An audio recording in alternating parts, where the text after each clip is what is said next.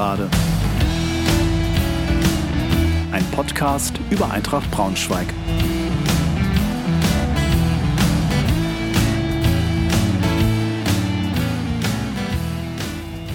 Hallo und herzlich willkommen zu dieser Spezialausgabe der Gegengerade anlässlich der 100. Folge. Freue mich sehr, dass ihr wieder dabei seid. Diese Folge zu hören lohnt sich diesmal besonders, denn neben einem interessanten Interview mit Lars Wickendey vom Fanradio für Sehbehinderte der Eintracht gibt es auch ein bisschen was zu gewinnen. Näheres findet ihr in den Shownotes dieser Folge. Als ich im Oktober 2019 meine erste Folge veröffentlicht habe, konnte ich nicht mal ansatzweise ahnen, wohin mich diese Reise einmal führen würde. Meine Idee war simpel. Ich wollte einen kompakten Podcast über Eintracht machen mit etwa 20 Minuten Länge. Nach und nach kristallisierte sich eine Struktur heraus. So begann ich also, die Eintracht auf ihrem Weg durch die Saison regelmäßig zu begleiten. Es gab immer mal ein paar thematische und strukturelle Ausflüge und Experimente, sowie Gastauftritte bei meinen Freunden von Eintracht lebenslang, aber im Kern blieb ich im Großen und Ganzen dem einmal gefundenen Konzept zunächst treu. Die erste Corona-Pause ab Mitte März 2020 überbrückte ich mit dem Vorlesen von Fußballgeschichten bekannter Braunschweiger Autoren.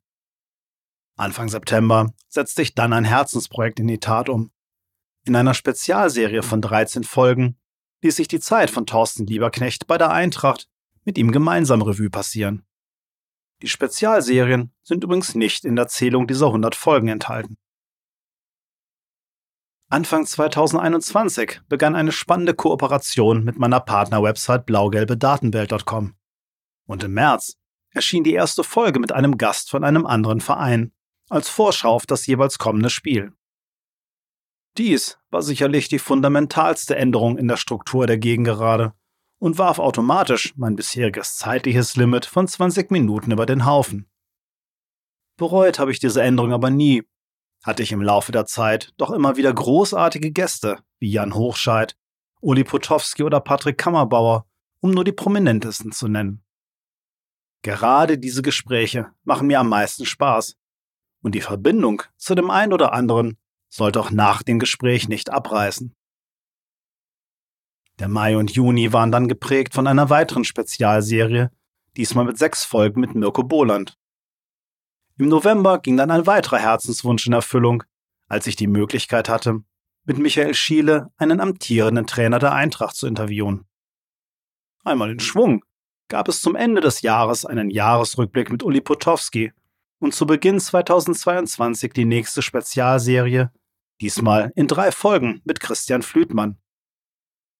Durch Christian entdeckte ich auch meinen Spaß an Videoaufnahmen und seitdem werden die Gespräche mit meinen Gästen auch auf YouTube veröffentlicht. Abgerundet wird das Ganze seit neuestem mit einem Projekt namens Clubhouse TV, das ich zusammen mit meinem alten Freund Gerald Fricke initiiert habe und einen Monatsrückblick auf das Geschehen bei der Eintracht wirft. Ich bedanke mich bei allen, die mich auf dieser Reise begleitet haben. Namentlich natürlich vor allem bei Tobi, Jussi, Kevin und Martin von Eintracht lebenslang. Wir leben mit unserem Motto Podcasting in Eintracht vor, was Eintracht wirklich bedeutet. Ohne euch hätte ich diese Reise nie begonnen. Ohne euch hätte etwas bei den Spezialserien mit Totte und Bohle gefehlt. Und vor allem hätte ohne euch das Ganze hier deutlich weniger Spaß gemacht. Und ein weiteres großes Dankeschön geht an euch da draußen, die ihr die Gegengerade immer wieder hört.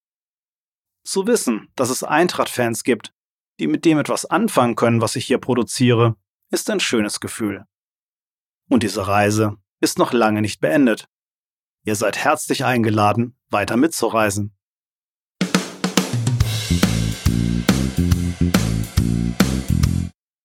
Zur Feier des Tages habe ich einen ganz besonderen Gast eingeladen, der ein Musterbeispiel dafür ist, was Eintracht ausmacht, nämlich Lars Wickendey vom Fanradio für Sehbehinderte der Eintracht. Und in diesem Gespräch kommt auch das angesprochene Gewinnspiel vor. Ich wünsche euch viel Spaß beim Hören.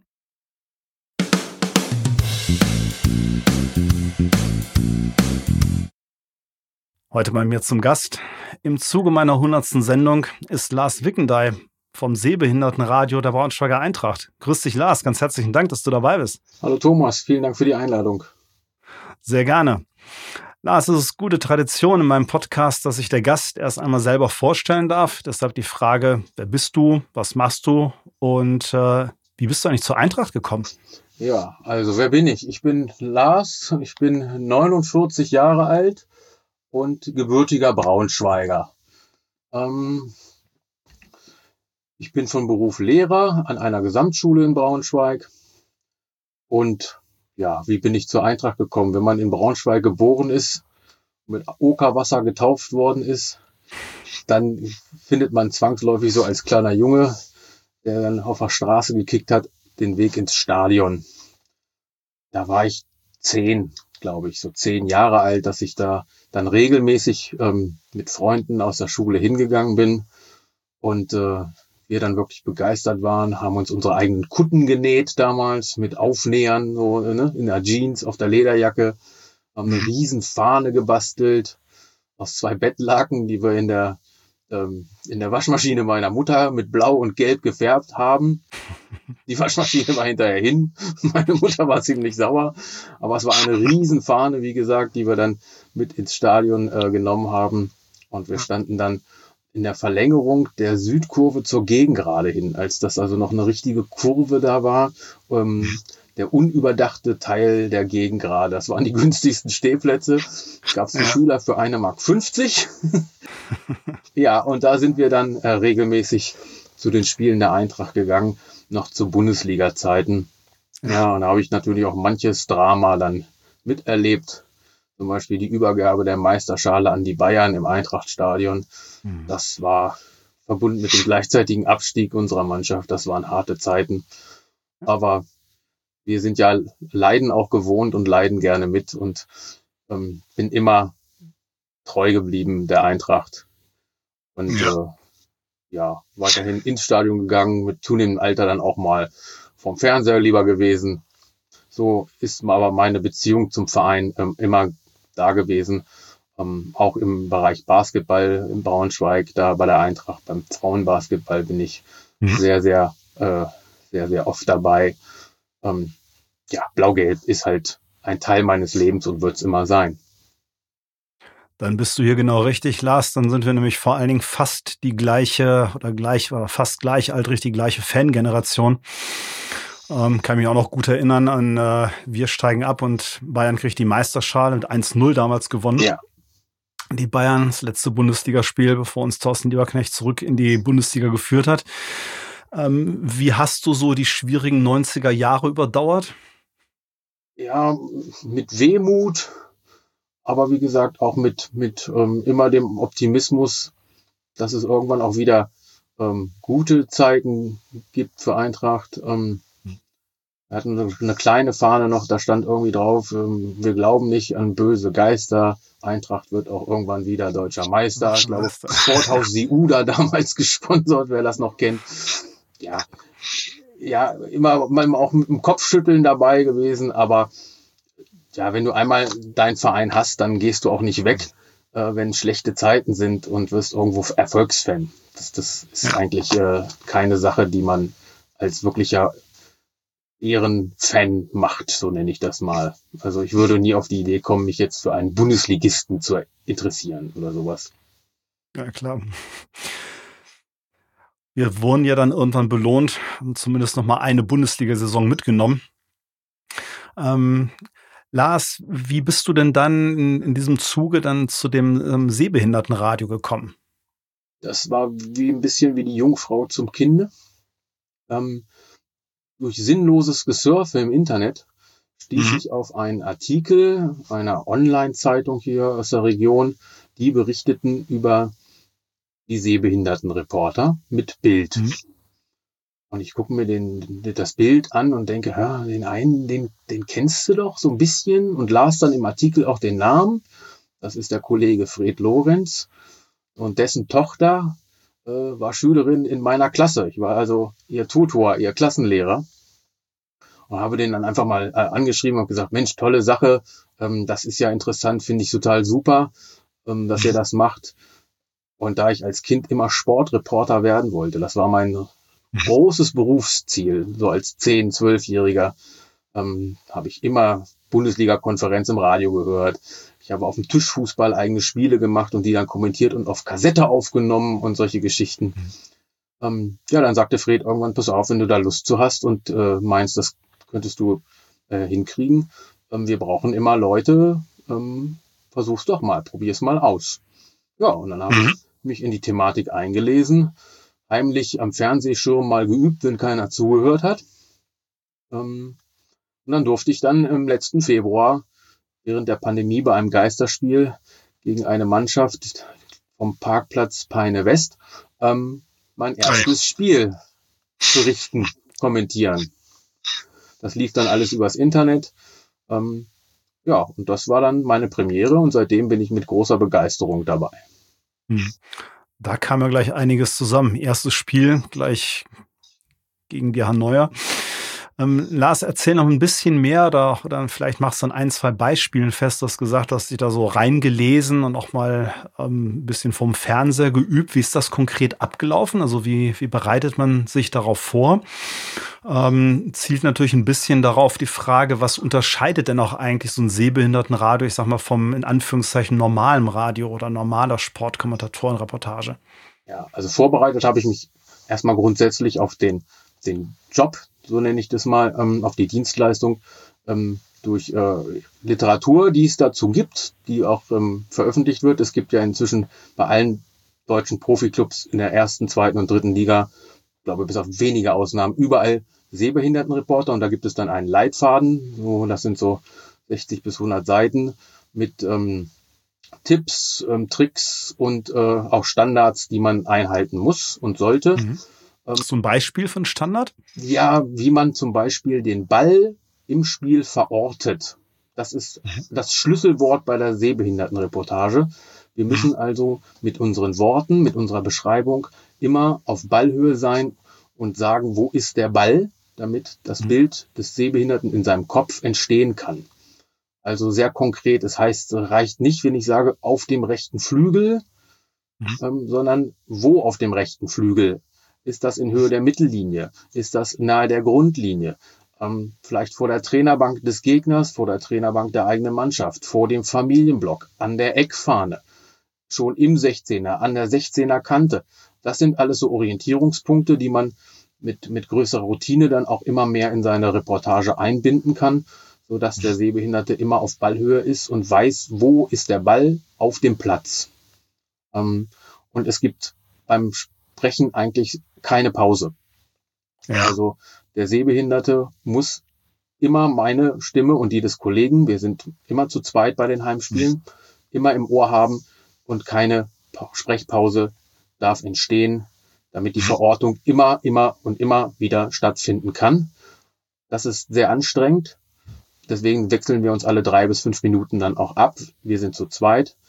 Ähm, ja, und es nützt halt nichts, wenn ich sage, jetzt mal zum Beispiel, ähm, Kiewski auf der linken Seite und dann passiert irgendwas wirklich Dramatisches, wo der normale Fan jetzt erstmal die Augen aufreißt, vielleicht die Arme hochreißt, uh, oder so, ja. Da muss ich sagen, was passiert da? Ich darf mich dann also von den Emotionen, die man als, als Fan und Sympathisant der Eintracht natürlich hat, nicht übermannen lassen, sondern muss sagen, was Kiewski dann mit dem Ball da macht und dass der Gegner vielleicht mit zwei gestreckten Beinen mit vollem Anlauf äh, in ihn von hinten hineinspringt und in die äh, Achillessehne zerreißt, um es mal ganz plakativ zu sagen. Das muss in einer Tour erzählt werden.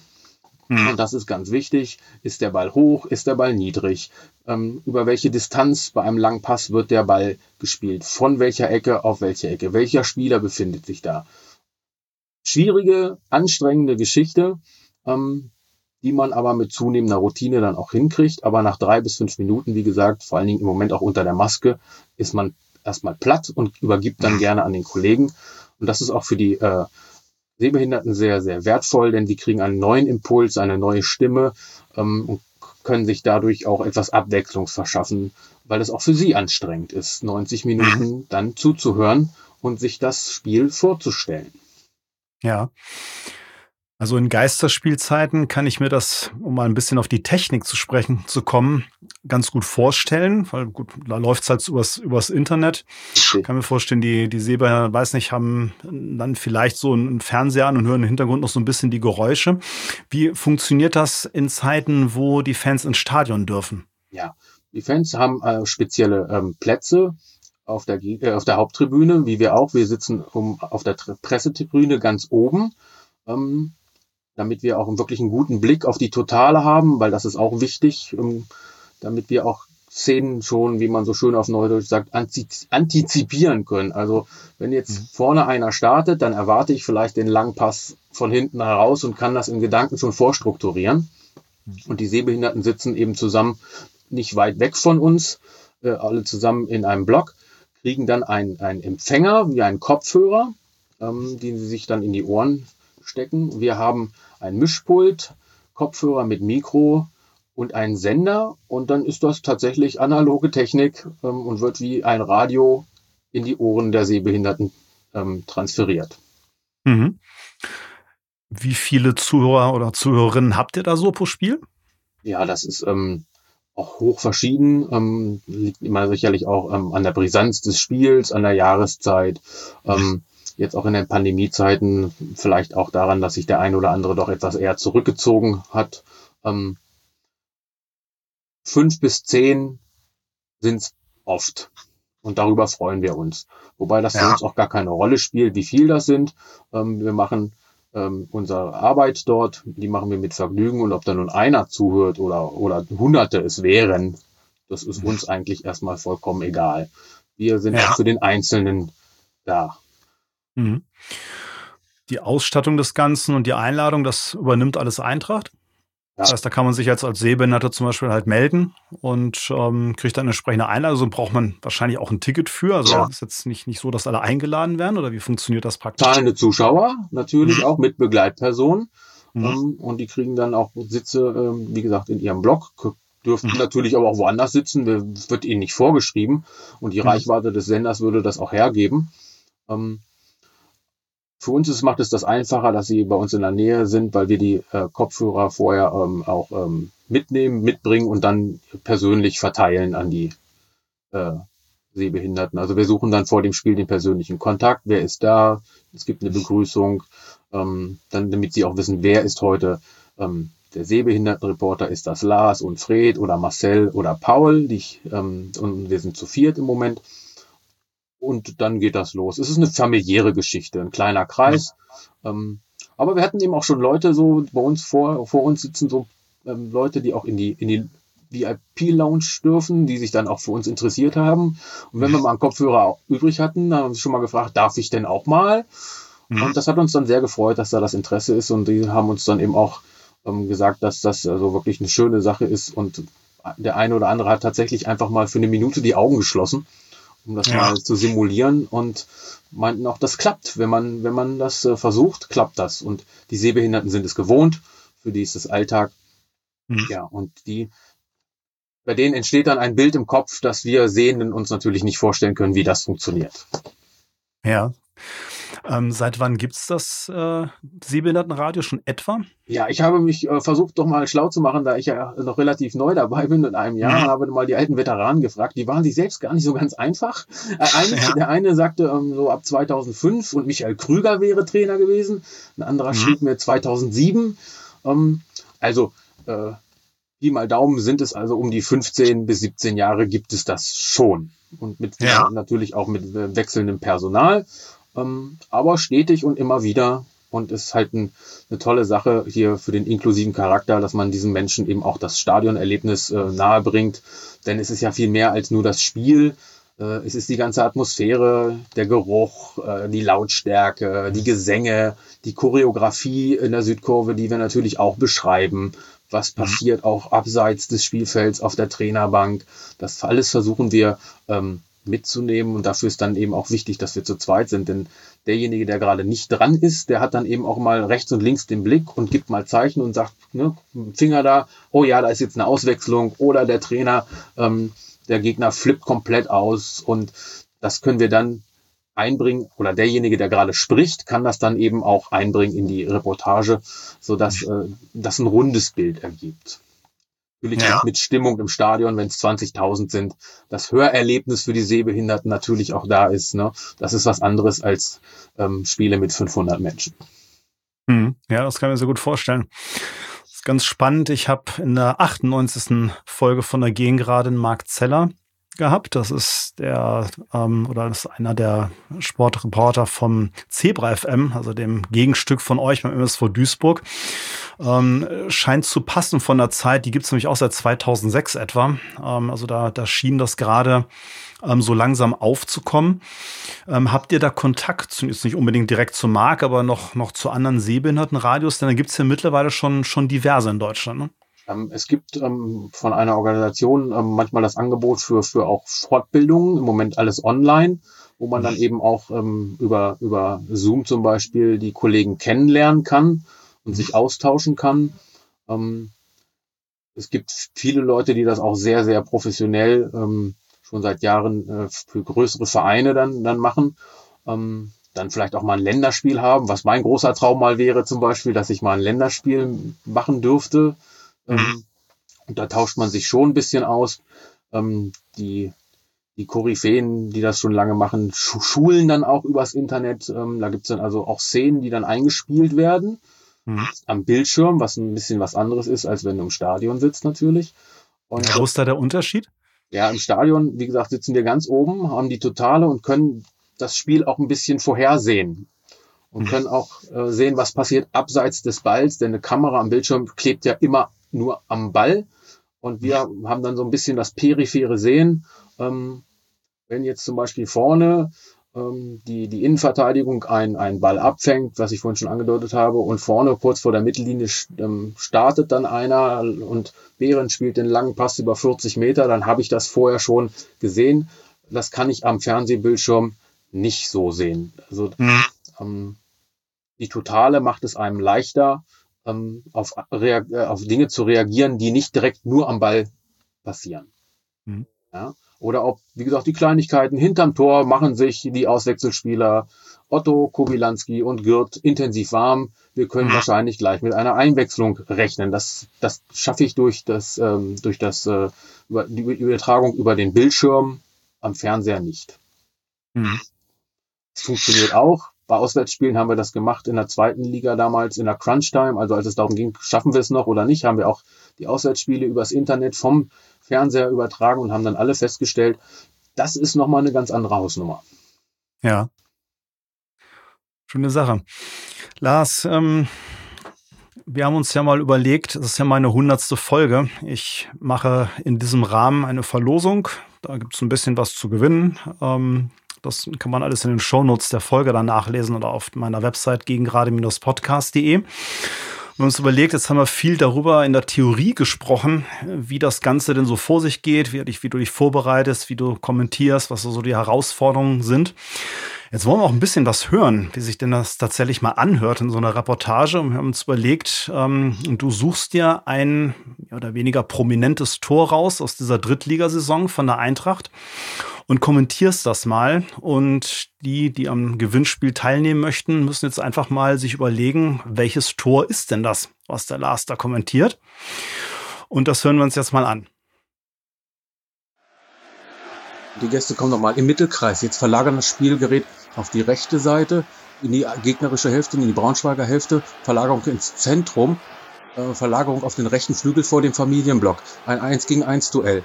Jetzt kommt die Flanke, abgewehrt von den Braunschweigern, herausgeschleudert aus dem Strafraum. Da ist Lauberbach an, an der Mittellinie im Dollaufduell gegen einen Gästespieler. Zieht nach innen, wird bedrängt von einem zweiten, zieht bis zur Grundlinie, ist an der Grundlinie, legt zurück, da kommt Kowilanski, schießt den Ball ins Tor.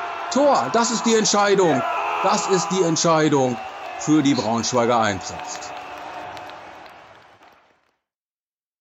Also ich weiß nicht, wie es euch ging. Ähm, ich habe glatt ein bisschen Gänsehaut bekommen. Also wenn ich mir überlege, jetzt noch im Stadion gesessen und die Atmosphäre. Also ich habe das Tor recht deutlich vor Augen. Ähm, ist ein sehr schönes Tor in, glaube ich, einem sehr emotionalen Spiel. äh, wo es noch eine sehr prominente andere Szene gab, die das Stadion zum Hexenkessel hat werden lassen. Hast du schön ausgesucht, Lars, ganz herzlichen Dank. Richtig. Oh ja, ich erinnere mich auch an die Szene. Ähm, ja. ja, und da muss man dann auch als Sehbehindertenreporter immer ein bisschen vorsichtig sein, denn wir ja. sind ja in erster Linie Berichterstatter. Ja. Und äh, müssen unsere Emotionen dann auch etwas kontrollieren. Natürlich sind wir nicht objektiv. Wir sind Eintracht-Fans, wir sind Eintracht-Berichterstatter ähm, mhm. und auch die Sehbehinderten möchten auch nicht eine total sterile Roboterstimme, die dann nur äh, ganz langweilig ohne Intonation ähm, erzählt, was passiert da auf dem Platz. Da soll man mhm. natürlich auch ein bisschen mitgehen. Ähm, ich weiß nur von einem Sehbehinderten, der ist Fan des VfB Stuttgart. Da gibt es dann immer einen, der fängt dann spätestens nach drei Minuten, wenn der Verein nicht schon 5-0 führt, mit dem großen Gemeckere und der Analyse an.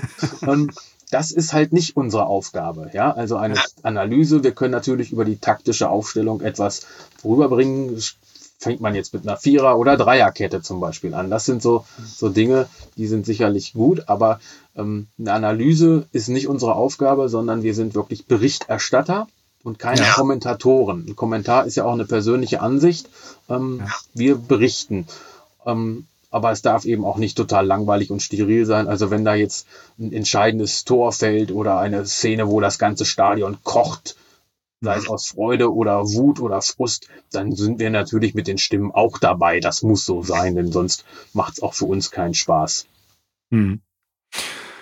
Tolle Sache, Lars. Ähm, Finde ich ganz großartig, was er da macht. Und ähm, ich glaube, ich würde mir das glatt mal auch gerne anhören. also, ja, du bist gerne eingeladen, da ja. auch mal dir einen Kopfhörer abzuholen. Wir haben genug da und da mal reinzuschnuppern. Warum denn nicht? Da hätte ich mal Spaß dran. Lars, bevor wir zum Ende unseres Gesprächs kommen, wollen wir natürlich noch ein ganz bisschen über die laufende Saison reden. Ähm, wir haben ja festgestellt, wir beide haben schon ein bisschen was mitgemacht im Laufe der Jahre mit unserer Eintracht. Im Moment läuft es ja wieder ganz ordentlich. Wie ist so dein Blick auf die Saison? Wie, wie schätzt du das ein? Wie findest du das Team? Wie findest du den neuen Trainer und, und wie läuft es aus deiner Sicht? Und wo, wo wird das Ganze mal hinführen? Also ich habe jetzt viele Heimspiele ähm, im Stadion dann auch erlebt als, als Reporter und den Rest dann eben auch als Zuschauer. Und mir macht es auf jeden Fall in dieser Saison meistens, nehmen wir mal das Freiburg-Spiel mal raus. Und das Scherl-Spiel vielleicht auch, grundsätzlich viel Spaß dieser Mannschaft zuzusehen, ähm, weil doch versucht wird, ähm, diese alten Eintracht-Tugenden wieder auf den Platz zu bringen. Das ist äh, Kämpfen, Gras fressen und, ähm, und nicht irgendwelche schönen Spielereien aber es wird auch wieder Kombinationsfußball gespielt und nicht wie in der letzten Zweitligasaison einfach ähm, von hinten rausdreschen, wo ist Proschwitz. Ähm, ich sehe da eine Struktur, mir macht es wie gesagt Freude, die Mannschaft schießt auch Tore, manchmal würde ich mir ein bisschen mehr Ballbesitz, vor allen Dingen in Heimspielen noch wünschen, mehr Dominanz. Ähm, aber grundsätzlich finde ich es im Moment eine runde Sache und ich glaube, mit Michael Schiele haben wir da wirklich jemanden, der das auch ähm, nicht nur kurzfristig sieht, sondern tatsächlich diesen Zwei-Jahres-Plan, den man hat, akribisch verfolgt, dass man spätestens zum Ende der nächsten Saison aufsteigt. Und wenn man es dies Jahr noch nicht schafft, und die Chancen stehen ja trotzdem gut, also nach dieser kleinen Schwächephase hat man sich hoffentlich mit dem 6-0 ähm, jetzt befreit. Das Duisburg-Spiel jetzt äh, wird sicherlich dann ganz wichtig sein. Ähm, mhm. Und die kommenden Spiele natürlich auch, dass da alles drin ist. Aber die Konkurrenz ist natürlich auch bärenstark. Magdeburg ist weg. Das, die lassen sich das nicht nehmen. Aber ich glaube, ähm, so, so richtig sauer wäre in Braunschweig dies Jahr auch keiner, wenn der Aufstieg eben nicht sofort gelingen würde. Und ich, ich sehe das genauso. Ähm, und wenn man das Team zusammenhält und punktuell noch verstärkt, dann ist da sicherlich nächstes Jahr der Aufstieg drin und vielleicht sogar auch ein Muss. Ja, ewig in der dritten Liga wollen wir, glaube ich, nicht bleiben. Ähm, den Rest sehe ich so ähnlich wie du. Also, wenn der Aufstieg funktioniert, ich, ich nehme den mit. Also, ich nehme lieber das Luxusproblem. Ja, natürlich. Vielleicht ist die Basis noch nicht ganz so solide, aber ich traue dem Michael Schiele da auch eine ganze Menge zu. Also, und ich glaube, man hat auch aus den Fehlern der Zweitligasaison gelernt. Also, das ist jetzt schon ein anderer Kader, ein anderer Trainer mit einer anderen Idee, die, glaube ich, insgesamt ganz gut zur Eintracht passt. Ja, und der letzte Aufstieg ähm, aus meiner Sicht war ja eigentlich ein, ein glücklicher Unfall. Also man hatte ja eigentlich vor der Pandemie, Lockdown, eigentlich keine Chance wirklich mehr. Ich erinnere mich an den Tiefpunkt, das Rostock-Spiel. Rostock-Spiel, katastrophal. Ja. Okay, jetzt ähm, können wir froh sein, wenn wir da irgendwo in der, in der, im Mittelfeld rum, rumgeistern. Ähm, das war erschreckend.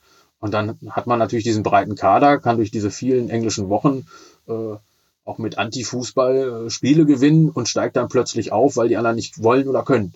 Ähm, aber da Wobei hat man natürlich auch. Marco Antwerpen schon, schon einen deutlichen Plan gehabt hat, den hat er auch umgesetzt. War eine Menge Glück dabei, aber er hat das auch schon gut gemacht. Also vor allen Dingen, da war dann auch wieder ein Team auf dem Platz. Also er hatte die Zeit schon gut genutzt, war so meine Wahrnehmung. Ja, es hat ja auch geklappt und, und die Tabelle lügt ja am Ende auch nicht. Ähm, aber der Absturz von Duisburg zum Beispiel in der Saison war ja auch, war auch erschreckend. Ja. Ähm, Ohne Pandemie wären die aufgestiegen, brauchen wir uns nichts vormachen. Wir wussten ja alle von vornherein, dass, dass die Zweitligasaison wirklich bombastisch schwer wird, sich da zu halten. Und das hat man dann eben auch gesehen. Ähm, da fehlte einfach die Substanz und ich glaube auch vielleicht ein Plan äh, von der sportlichen Leitung so richtig dahinter ähm, auf dem Platz. Und ich glaube, das funktioniert jetzt mit, mit Michael Schiele einfach ein bisschen reflektierter, ein bisschen durchdachter. Und ich finde ihn einfach auch als Typ klasse. Ja, genau. Lars, ganz herzlichen Dank. Hat mir ganz viel Spaß gemacht. Du hast das uns sehr lebendig ähm, und anschaulich darbieten können, was du da machst und wie das Sehbehindertenradio funktioniert. Wünsche dir weiterhin viel Spaß, eine ganz großartige Sache, die ihr da macht. Und ähm, wir alle drücken unserer Eintracht die Daumen, dass wir jetzt auch langsam wieder bessere Zeiten erleben. Dann macht es ja doch nochmal ein bisschen mehr Spaß. Jawohl. Danke, dass ich hier sein durfte, Thomas. Vielen Dank. Sehr gerne. Vielen Dank, Lars. Mach's gut. Ciao.